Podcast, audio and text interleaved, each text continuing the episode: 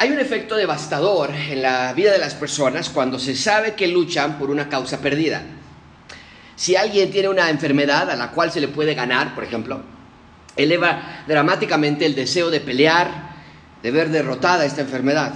O si alguien sabe que hay suficiente espacio para entrar a una universidad, tal vez, se esforzará en estudiar diligentemente para el examen de admisión, ¿no es cierto? Pero cuando no hay posibilidad alguna de ver victoria, la lucha y el proceso de luchar se vuelve mucho más complicado. Hay una falta de motivación, hay una falta de deseo, hay una falta de empuje, de ánimo. Y en el sentido espiritual me parece que es igual. ¿Por qué luchar en nuestras vidas con aquellas cosas que llamamos pecado? ¿Por qué batallar en nuestros matrimonios? ¿Por qué seguir leyendo nuestras Biblias cuando nuestras vidas no cambian? ¿Por qué seguir confesando nuestros pecados si sabemos que vamos a volver a caer? El punto es este, amigos. En la vida de los ciudadanos del reino de Dios puede haber tantas razones para no querer seguir, para rendirnos, para levantar las manos y decir no más, para no sufrir más burla, más desprecio, más rechazo por causa del Evangelio. Pero lo que estamos por ver esta mañana nos va a enseñar que tenemos la razón necesaria para seguir adelante. Hoy Pedro va a dejar en claro que, hay, que no hay razón para dejar la carrera. Nos va a mostrar la mejor motivación para ser pacientes y seguir adelante. Ya, ya llevamos varias semanas de nuestra serie de Primera de Pedro y es fascinante que Pedro nos está llevando de la mano realmente de todo lo que él aprendió durante su caminar con Jesús, durante el tiempo que estuvo en la tierra con él. Hemos visto ya el deseo de Pedro por hacernos entender que no somos de este reino, que somos parte de un nuevo reino. Nos ha explicado cuál es nuestra identidad en Cristo, todo lo que ya somos gracias a su sacrificio por nosotros. También en forma práctica nos ha dejado claro cómo debemos vivir en este mundo. Sí, no somos de este mundo, pero vivimos aquí. Y, y es una realidad.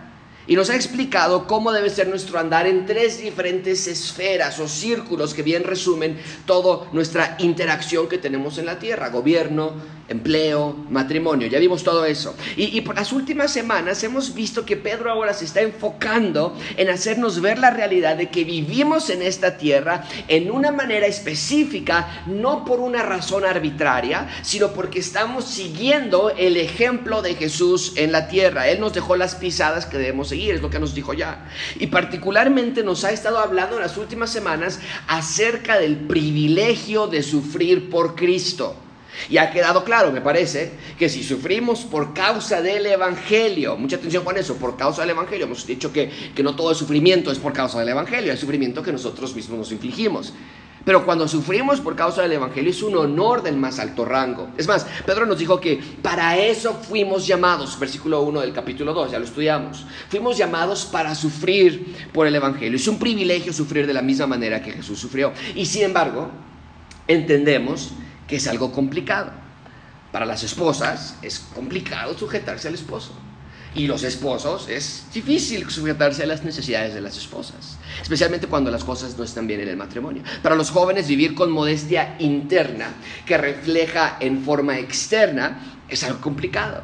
Se burlan de ti por no traer la misma ropa, por no vestirte como ellos, y, se burlan de ti porque no haces lo malo como ellos lo están haciendo. Es difícil.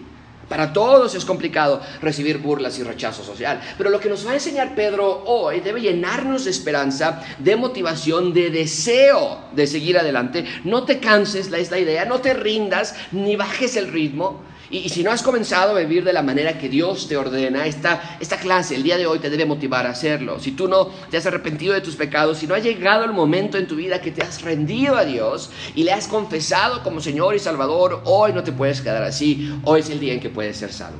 El punto principal de este sermón es que Dios quiere que aprendamos que el sufrimiento de Cristo trajo victoria a Él, desde luego, sí, pero también a todos los que están en él. Este mensaje es hermoso, amigos, y, está envuelto en un pasaje profundamente increíble.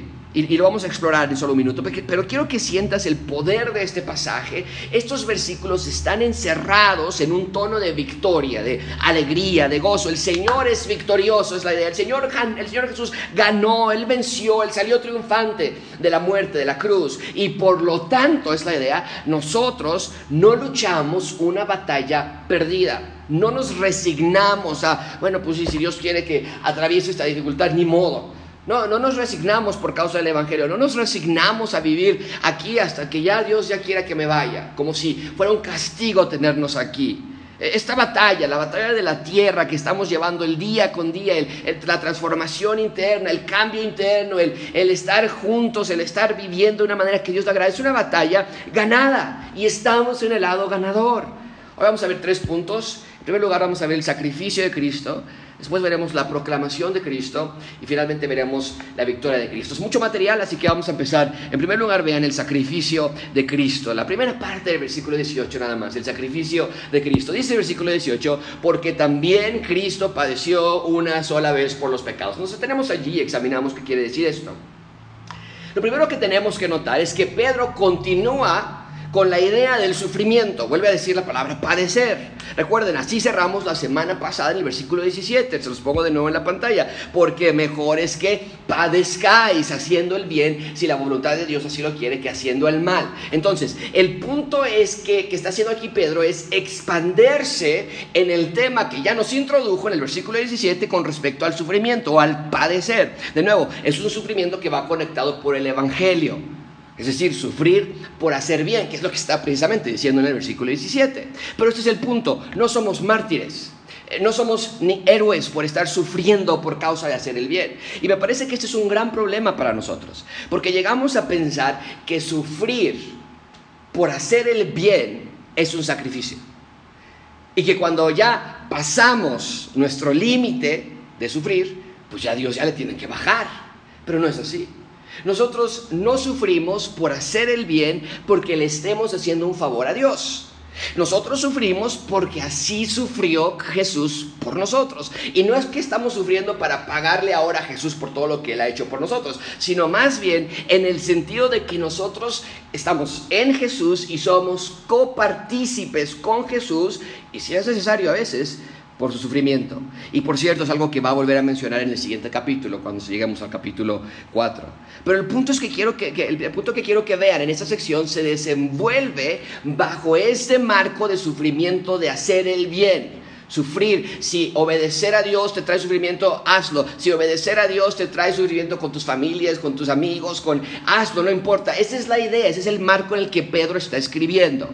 Ahora, ¿Por qué sufrió Jesús? Como está diciendo en el versículo 17, que Él padeció, o que debemos padecer nosotros. ¿Por qué? Porque tenemos que seguir el ejemplo de Jesucristo. Bueno, pero ¿por qué lo hizo? Vean conmigo de nuevo versículo 18 entonces. Cristo padeció una sola vez, dice, por los pecados, el justo por los injustos para llevarnos a Dios. Esto es increíble. Pedro le está recordando a su audiencia que cuando Jesús padeció, no es porque era un masoquista, no lo hizo por una causa cualquiera, sino que Jesús decidió sufrir por causa de los pecados. ¿Cuáles pecados? Los nuestros, desde luego. Tu maldad, la mía. Mucha atención con esto, amigos. Cada uno de nuestros pecados es la razón por la que no podemos estar con Dios por siempre. No hay más. Amigos, aquí no se trata de ver quién se porta mejor para que al final se vaya con Dios. A mí me enseñaban así. Cuando quién se va al cielo, quién va a estar, pues el que se porte bien. Pero, pero si es así, ¿dónde está el estándar entonces? ¿Cuál es la línea que decide quién se porta bien o quién se porta mal? No, con cada pecado que hacemos estamos firmando nuestra acta de defunción eterna. Nos merecemos separación eterna, nos merecemos juicio, muerte, dolor. Pues eso es lo justo. Tal vez desde luego no ha sido tan malo como otras personas. Ciertamente hay niveles de maldad en el mundo, desde luego, también hay niveles de castigo. Pero Dios nunca nos compara con otro ser humano, ese es el punto. Dios nunca nos compara con otro ser humano, Dios nos compara consigo mismo. Y cuando nos ponemos al estándar de Dios, todos fallamos. Escucha lo que Pablo lo explica así en Romanos capítulo 3, está escrito, no hay justo ni aun uno no hay quien entienda, no hay quien busque a Dios. Ese es nuestro estado natural, así nacimos. Todos se desviaron a una, se hicieron inútiles, no hay quien haga lo bueno, no hay ni siquiera uno. Entonces, si tienes a seres humanos tan distanciados de Dios, se necesitaba que alguien los acercara. Y si la pared de separación del ser humano si el abismo que separa al ser humano de Dios es el pecado, entonces entendemos bien el versículo 18. Cristo padeció una sola vez por los pecados. Jesús murió por nuestros pecados. Y nota que dice, eh, nota que dice que fue una sola vez. Es decir, que su muerte por nuestros pecados fue eficaz, fue eterna. No es necesario estar haciendo ofrendas a Dios cada vez que pecamos, eh, estar ahí, Señor, perdóname, por favor, no me vayas a mandar al infierno, no vayas a mandar al infierno. Esa no es la idea. No es necesario que Jesús sea crucificado todos los domingos o algún ritual que nos quita el pecado. El sacrificio del Señor Jesucristo fue suficiente en toda su extensión para cubrir y perdonar a todos aquellos que creerían en Él. Y este sacrificio perfecto fue un glorioso intercambio, ¿no es cierto? Tal y como la canción lo dice. Porque el versículo 18 dice que fue el justo por el injusto. Es decir, tu pecado se intercambió por su perfección. El sacrificio de Jesús no fue una obra de caridad. El sacrificio de Jesús no fue una, una, una obra de humanidad. El sacrificio de Jesús, amigos, fue una ofrenda a Dios la ofrenda de Dios que quita totalmente el pecado del mundo. Este fue un pago perfecto, una vez y para siempre. Recordamos que en el Antiguo Testamento se requería constantes sacrificios por los pecados del pueblo, de las personas eran sacrificios deficientes. Esos sacrificios llevaban los animales a ser sacrificados y la familia o la persona que sabía que había pecado llevaba ese sacrificio sabiendo que su fe en que Dios perdonaría sus pecados por alguien inocente muriendo en su intercesión y todo eso ya nos apuntaba hacia Jesucristo, que es lo que hizo por nosotros, eh, pecados serían perdonados. Pero esos sacrificios al final del eran deficientes, no podían establecer un perdón permanente y debió seguramente ser causa de gran frustración para las personas. Pero no así el sacrificio de nuestro Salvador. Su sacrificio fue tan perfecto, dice el texto, que es eterno. Así lo dice el autor de Hebreos. Velo, dice Hebreos 10:11. Ciertamente todo sacerdote está día tras día ministrando y ofreciendo muchas veces los mismos sacrificios que nunca pueden quitar los pecados. Pero Cristo ya está haciendo referencia al Antiguo Testamento. Si era todos los días, todos los días, no pueden quitarlo permanentemente. Pero Cristo, habiendo ofrecido una vez para siempre un solo sacrificio por los pecados, se ha sentado a la diestra de Dios. Entonces, vemos esa permanencia establecida del perdón de pecados. Su sacrificio fue totalmente satisfactorio, fue un acto de sustitución por nosotros, un amor profundo e incomparable por pecadores. Y desde luego que el punto de Pedro es, hey, esto no fue fácil para el Señor Jesucristo. Hubo un sufrimiento como ningún otro por darse por nuestro pecado del Señor Jesucristo. Y lo que Pedro está mostrándonos es que si Cristo sufrió tanto por darnos perdón de pecados, nosotros no podemos rehuir al sufrir por hacer el bien, por obedecer a Dios. Obedecer a Dios es nuestra prioridad por sobre todas las cosas aun cuando traiga sufrimiento personal. ¿Por qué? Mucha atención con esto. Porque nuestro eh, sufrimiento no es sin propósito. Todo lo que sufrimos cuando hacemos el bien, cuando obedecemos a Dios, todo lo que sufrimos o lo que llegamos a, a sufrir tiene un propósito de la misma manera que fue el sufrimiento de Cristo con un propósito también. Cristo no sufrió sin razón. Vean el resto del versículo 18. Dice también Cristo padeció una sola vez por los pecados, el justo por los injustos, y esa, esa preposición de, de propósito para qué? ¿Para cuál fue el sufrimiento del Cristo? Para llevarnos a Dios. Esa frase hace referencia a presentarnos a Dios. Antes éramos enemigos de Dios por medio del sacrificio de Dios eh, que es del Señor Jesucristo, ahora somos llevados a Dios. Jesús es el único medio para llegar a Dios. Por eso no podemos aceptar ningún otro evangelio. Es solamente por medio de Jesús, Dios hecho carne, o entonces no hay salvación. No hay más.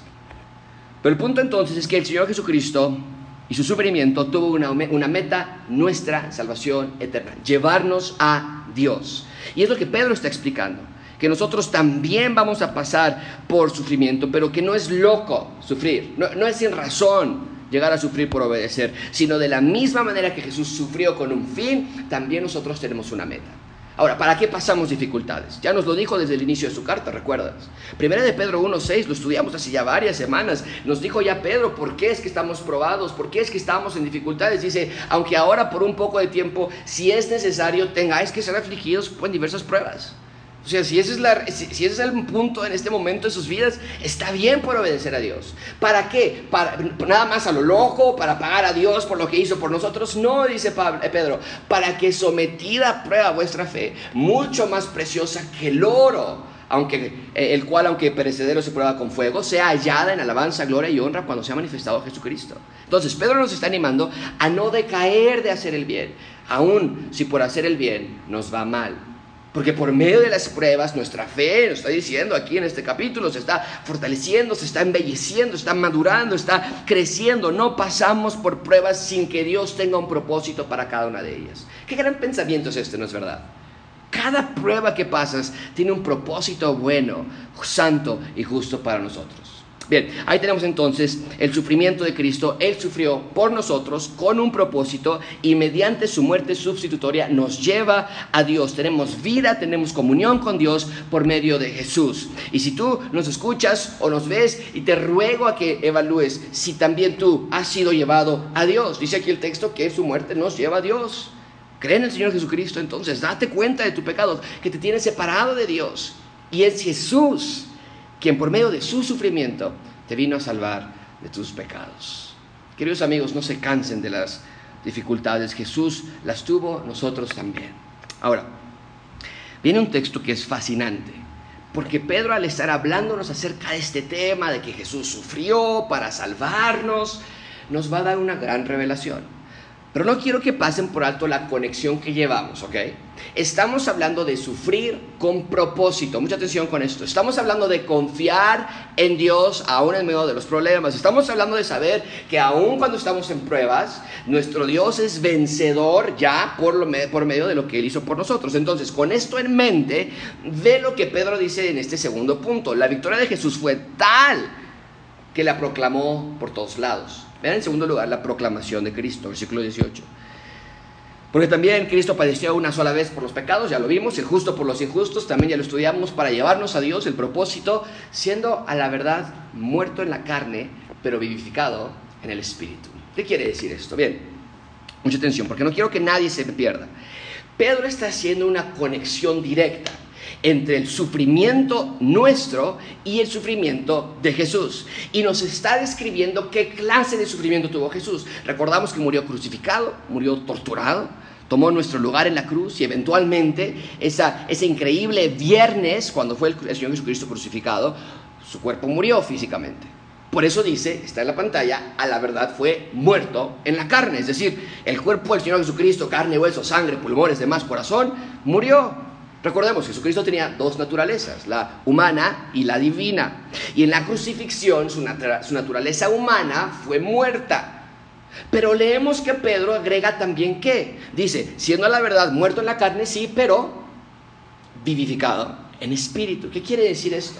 Bueno, pues exactamente lo que dice, que el Espíritu de Jesús, aun cuando su cuerpo estaba muerto, su espíritu estaba vivo, su naturaleza divina nunca murió. Su cuerpo fue torturado, fue muerto, fue sepultado, pero su espíritu estaba intacto. Y no nada más intacto, sino dice el texto que fue vivificado. ¿Qué quiere decir esto? En términos muy generales, muy simples, quiere decir, mucha atención con esto, que durante el tiempo que el Señor Jesucristo estuvo sin cuerpo, porque su cuerpo físico se quedó en la tierra, sepultado en esa, en esa tumba, durante todo ese tiempo Jesús no perdió ni un segundo de su poder, de su control, de su gloria. Satanás pensó, cuando vio que el Señor Jesucristo expiró y, y, falleció en la cruz, Satanás pensó que había matado a su enemigo, pero en realidad no fue así. Ahora, este pasaje es un pasaje complicado el lenguaje y ejemplos que Pedro ocupa son muy, muy interesantes. Pero no quiero que pierdan de vista ¿De qué venimos hablando? Porque es la única manera de entender la Biblia. Tenemos que jalar el contexto, lo que venimos hablando, que va a iluminar estos textos que llegan a ser un poquito más complejos. Venimos hablando de sufrimiento, tenlo muy en, muy en mente eso. Venimos hablando de padecer cuando hacemos el bien. Entonces, aquí nos está describiendo lo doloroso que fue para Jesús darse por nosotros. Literalmente dice, le costó su vida. Y vean que el acto de su asesinato fue orquestado por Satanás. La crucifixión del Señor Jesucristo fue dirigida por Satanás, por los enemigos de nuestro Dios. Entonces, lo que Pedro está diciendo es, de la misma manera que Cristo sufrió, ustedes también sufrirán. Y de la misma manera que Satanás hizo sufrir a Jesús, también los hará sufrir a ustedes. Ahora, espero que estés preguntando esto. Si estás siguiendo el texto, me tendrías que preguntar, Josué, pero espérame, ¿de dónde salió eso de Satanás? No viene mencionado en nada de esto. Buena pregunta. Eh, está en el versículo 19, pero antes de leerlo, de nuevo te quiero explicar. Pedro dice que Jesús tuvo su cuerpo muerto, pero su espíritu vivo. Y la pregunta entonces que tenemos que hacer es, ¿dónde estuvo Jesús durante los tres días que estuvo sepultado su cuerpo? El espíritu de Jesucristo, ¿qué estuvo haciendo? ¿Estuvo volando por ahí? ¿Qué es lo que estuvo haciendo? Entonces, cuando el cuerpo de Jesús fue sepultado, ¿dónde estuvo su espíritu? Y la respuesta la tenemos en el versículo 19. Vean conmigo el versículo 19. En lo cual, en el cual también en ese espíritu vivificado, lo que nos dijo en el versículo 18, cuerpo muerto, espíritu vivificado, en ese espíritu también fue Jesús y predicó a los espíritus encarcelados. ¿De qué está hablando aquí Pedro? Mucha atención con esto. Este versículo es debatidísimo por todos los teólogos. Hay cerca de cinco o seis diferentes posiciones en cuanto a qué se refiere este versículo. Y como siempre a mí no me gusta meterme en debates de ninguna índole, entonces veamos lo que abiertamente dice el texto y no nos vamos a ir a lo que tal vez estamos insinuando del texto. Primero, el texto nos dice que Jesús en su espíritu predicó, eso está clarísimo. Ahora, este verbo predicó tiene que ver con la palabra proclamar. No es tanto predicar como yo estoy predicando a ustedes en este momento, es proclamar, es gritar en las esquinas algún mensaje. En otras palabras, entonces, Jesús en su espíritu proclamó. ¿Qué es lo que proclamó? Su victoria. ¿Cómo sé que proclamó su victoria? No nos dice el texto realmente, eh, pero podemos sacarlo por el contexto que estamos jalando en los versículos anteriores. Estamos hablando de la cruz, estamos hablando de su rescate, Él pagó nuestros pecados, el justo por el injusto, para llevarnos a Dios, es todo lo que hizo. Estamos hablando de ese tema, estamos hablando de que estos espíritus demoníacos habían pensado que habían ganado la victoria, pero se dan cuenta de que Jesús realmente, al haber sido crucificado, no perdió sino ganó. Por todo ese contexto, más lo que nos dice el versículo 22, que vamos a ver en un minuto, nos damos cuenta que Jesús fue a proclamar a esos espíritus encarcelados su victoria. Él es ganador, Él es vencedor por, por sobre sus enemigos. Satanás pensó que lo había en la cruz vencido a Jesucristo, pero la cruz realmente se convirtió en el símbolo de la derrota de Satanás, no de Jesús. Bien, entonces, durante el tiempo que el cuerpo de Jesús estuvo sepultado, Jesús en su espíritu fue a proclamar su victoria. La pregunta entonces es, ¿a quiénes? Y está en el versículo 19, lo tienen en la pantalla, fue a los espíritus encarcelados. ¿Quiénes son estos espíritus? Mucha atención. Sabemos que no puede estar haciendo referencia a personas, a seres humanos, porque nunca en la Biblia se habla del espíritu de un humano sin hacer conexión con esa persona. Por ejemplo, se dice cuando alguien tiene un espíritu iracundo. Bueno, desde luego entiendes que está hablando de un ser humano. El espíritu iracundo está ahí, no es que está un espíritu volando. Pero ocupar la palabra espíritu sin conexión a nadie más siempre hace referencia a ángeles. Y en este caso nos dice claramente que son ángeles caídos. Porque Pedro nos dice aquí que son ángeles encarcelados, presos, cautivos. La siguiente pregunta que tendríamos que hacer entonces, ¿cuáles son esos ángeles caídos que están presos? Y Pedro nos responde en el versículo 20. Ah, bueno, esos ángeles caídos presos son los que en otro tiempo, es decir, en el pasado. Entonces nos saltamos del tiempo presente y nos va a llevar a un episodio que sucedió en el pasado para darnos cuenta que estos ángeles que fueron presos desde hace mucho tiempo, el Señor Jesucristo en su tiempo de crucifixión, sepultura, muerte, fue a predicarles y a proclamar que él había ganado la victoria. Entonces dice, nosotros, en los que en otro tiempo desobedecieron, cuando una vez esperaba la paciencia de Dios en los días de Noé, mientras se preparaba el arca, en la cual pocas personas, es decir, ocho, fueron salvadas por agua. Entonces está clarísimo, hubo en los tiempos de Noé un esfuerzo satánico de enviar ángeles caídos para obstruir, dice el versículo 20, eh, la paciencia de Dios qué paciencia, que se salven las personas. Noé había recibido el mensaje que vendría un diluvio, que vendría una inundación a nivel global y que nada más los que se subieran al arca podrían ser salvos. Por cierto, esa arca representaba también la salvación del Señor Jesucristo, solamente los que están en Él pueden ser salvos. Pero esa arca entonces viene y, y la paciencia de Dios es que tardó años en ser construida. Y pacientemente Dios esperaba, pero dice el texto que estos ángeles eh, se preparaba, pocas personas terminaron siendo salvas. Entonces, este esfuerzo de obstruir la paciencia de Dios mientras Noé construía el arca para salvación, entonces se estaba interponiendo al plan de salvación. Y finalmente nos dice el texto que nada más ocho personas se salvaron, Noé, su esposa y sus hijos y sus, y sus, y sus esposas. Y fueron muchísimos años de construcción en el arca. Y mucha atención con esto, durante todo el tiempo de construcción del arca, no vamos a estar ahí, pero en Génesis nos da la historia perfectamente en detalle, Noé sufrió y es ahí donde entonces, ah, por eso, por eso Pedro conecta a Noé. No es que se le ocurrió nada más un personaje. Noé sufrió por obedecer a Dios burla, rechazo, maldad. Entonces vemos cómo la idea es esta. Así como Noé sufrió por obedecer, pero al final de cuentas se salvó, así también ustedes van a sufrir por obedecer, pero al final del día se salvarán también. Ahora, en Génesis capítulo 6 también nos relata que ángeles caídos llegaron a la tierra y tomaron a mujeres humanas como esposas y procrearon una raza híbrida. Y desde luego eso estaba fuera del plan de Dios. Y entonces estos ángeles caídos, más los ángeles que estaban en oposición contra la paciencia de Dios durante el tiempo de construcción del arca, dice que fueron presos en las profundidades del abismo. A esos ángeles caídos y presos representan una fracción de los enemigos de Dios. Recuerden que no todos los ángeles están presos. Estos, podríamos llamarlos como el ala radical de los enemigos de Dios. Y fueron presos, fueron cautivos. No todos están presos porque cuando Jesucristo vino, ya lo vimos en Marcos, Él liberó a miles de personas de demonios que estaban allí. Pero estos ángeles habían cruzado la línea, por decirlo de una manera, y por lo tanto fueron presos. Este es el punto, amigos. No lo pierdan de vista, no quiero que se me pierdan. A pesar del sufrimiento de Jesús, Jesús fue, fue vencedor sobre sus enemigos y les proclamó su victoria a ellos. Eso es lo único que está diciendo Pedro. Eso es increíble. Mientras el cuerpo de Jesús estaba en la tumba y mientras Pedro le negaba tres veces y mientras los discípulos estaban congelados de temor, ¿qué vamos a hacer ahora que Jesús fue asesinado? Jesús fue a proclamar a sus enemigos que celebraban en victoria que habían matado al Hijo de Dios y decirles, no, yo soy vencedor y todos los que están conmigo son vencedores también. Amigos, noten lo que Pedro está diciendo. Nuestro sufrimiento, si tú sufres, así como Noé sufrió, así como Jesús sufrió, es temporal. Nuestro sufrimiento es pasajero. Y lo mejor de todo, nuestro sufrimiento es precedido por nuestra victoria en Cristo.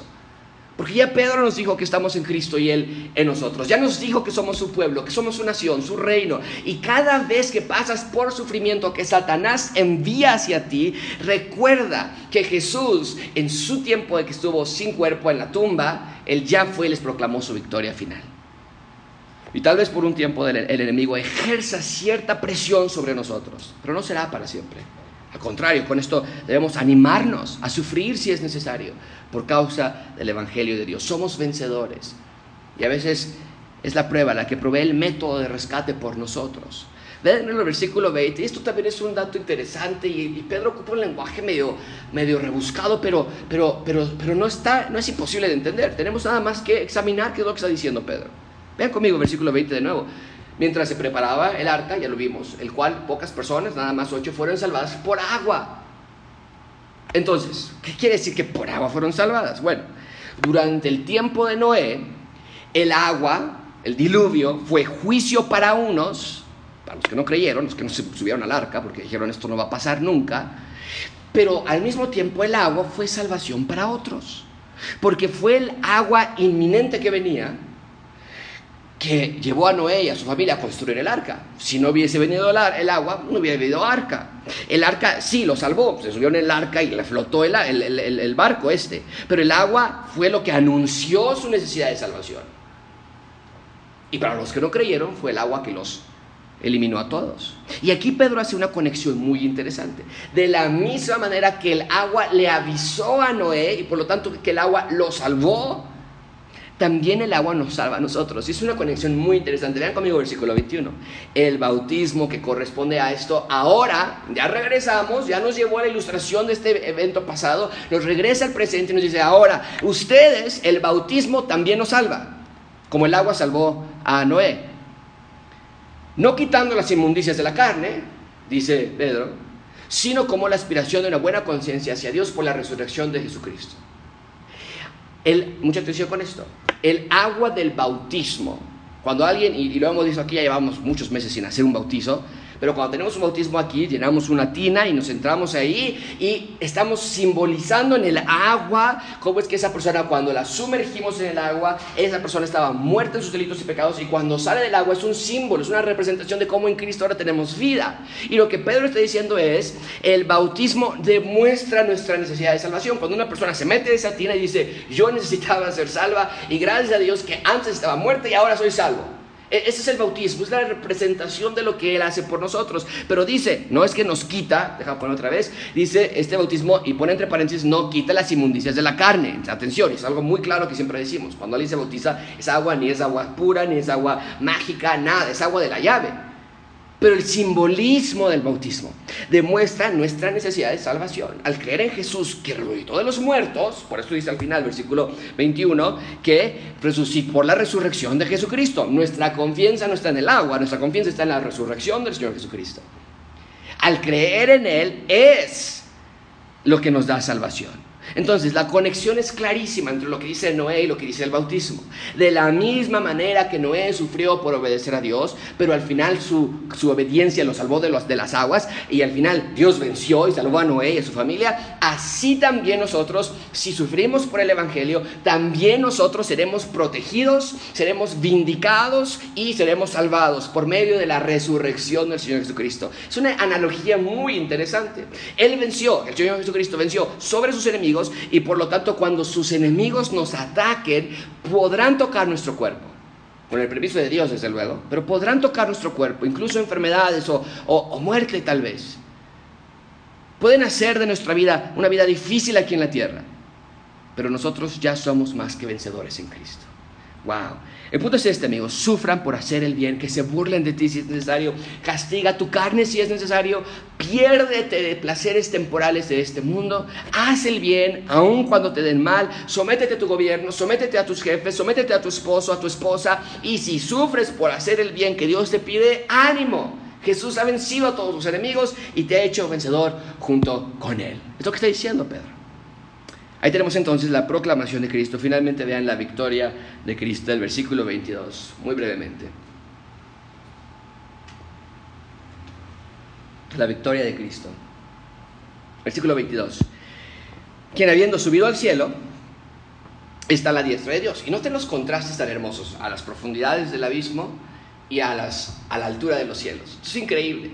El punto es este, amigos. Jesús ascendió al cielo que retumbe esta frase en nuestros oídos, que Jesús ascendió al cielo. Esa fue la culminación de toda su obra. Sí, su nacimiento virginal por medio de María fue un gran, gran acontecimiento. Sí, su vida perfecta en la tierra también fue increíble. Sus milagros, sus obras, sus palabras, su predicación, sus profecías, su tortura, su muerte, su sepultura, su resurrección, todo, absolutamente todo tenía un gran alto nivel de divinidad. Pero no podía haberse, concluido sin una ascensión. Si era el rey, como él lo declamaba, necesitaba tomar su trono, necesitaba reinar, vindicado, victorioso. Y eso se logró en su ascensión. Frente a sus seguidores, las nubes lo tomaron al cielo y fue ascendido a los cielos. ese momento fue cuando el Mesías se declaró rey. Honor y honra al rey. Y noten eso, amigos no solo tomó, eh, eh, no solo proclamó su victoria en las profundidades del abismo, sino que también lo hizo desde las alturas de su trono. Ven conmigo de nuevo, versículo 22, quien habiendo subido al cielo está a la diestra, y a él, a Jesús, están sujetos ángeles, autoridades, autoridades y potestades. Ángeles, autoridades y potestades está haciendo referencia a todo lo demoníaco. Todo el ejército del príncipe que trató de aliarse para matarlo, para eh, envenenar las mentes de los religiosos de Israel, para decir crucifíquenle, crucifíquenle, crucifíquenle, sin razón alguna, que pensaron que habían tenido victoria sobre Jesucristo, dice al final del día, Él está sobre todos ellos. Ahora, mucha atención con esta palabra, sujeto. Dice está en el versículo 22, a Él están sujetos. Es una palabra muy interesante, porque es la misma palabra que nos ha dicho ya con respecto a nuestros gobiernos, jefes, esposos y esposas, que nos sujetemos. Mucha atención con esto, amigos. El poder satánico está sujeto a Jesús. Nosotros también debemos estar sujetos al Rey Jesús. Si los ángeles caídos están sujetos al Rey, mucho más nosotros con nuestras vidas también debemos estar en sumisión a Él. ¿Cómo podemos cerrar este sermón? Amigos, Jesús es victorioso y lo proclamó en las profundidades y en las alturas. Jesús es rey y los demonios y Satanás se le sujetan. Nosotros también. Jesús es el rey vencedor y nosotros también reinaremos con él y seamos vencedores en él. Y el punto que Pedro estaba enfatizando en este texto, Jesús sufrió, nosotros también, Noé sufrió, nosotros también, pero Noé fue rescatado, nosotros también. Solo te ruego que le creas, que sigas a este rey en tu vida, en tu corazón, en tu alma, en tu mente. Sujétate a ese rey, dale tu vida, dale el control de tu mente. Te ruego de todo corazón que le sigas, que lo obedezcas. Sufre por causa del Evangelio. Vale la pena.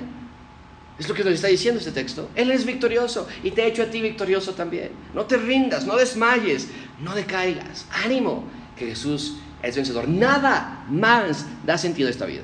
Nada más. ¿Para qué estamos aquí entonces? ¿Para qué todas las dificultades? ¿Por qué hay enfermedades? ¿Quién nos dejó aquí? Si es cierto que hay un Dios ahí, pero ¿quién sabe cómo llegar a ese Dios? Yo no quiero a ese Dios. Eso se llama abandono, eso no se llama amor. Que alguien nos creó y nos aventó allí, eso hoy día se criminaliza cuando un padre abandona a sus hijos. Esa realidad, esa, esa mentira de que hay un Dios y que todos los caminos pueden llevar ahí, no es cierto, no es cierto. Es la Biblia y es eh, Dios revelado en ella. Y estoy escribiendo un libro que ya pronto va, estoy esperando acabarlo esta semana. Es un libro muy pequeño, pero en el libro demuestro cómo es que no hay tantas religiones en este mundo. Solamente hay una Biblia que se interpreta en muchas diferentes perspectivas. Dejemos que la Biblia hable por ella misma. Y en este pasaje hoy nos muestra que Jesús es rey, que Jesús venció, que Jesús pagó por nuestros pecados, el justo por el injusto, para llevarnos a Él. Vamos a orar. Señor, te damos gracias por este texto. Te damos gracias por tu amor, por la enseñanza que encontramos por tu dirección. Gracias por tu victoria. Gracias que fue una victoria contundente y que por lo tanto hoy tenemos esperanza en ti. Te damos gracias por esto, en nombre de Cristo Jesús. Amén.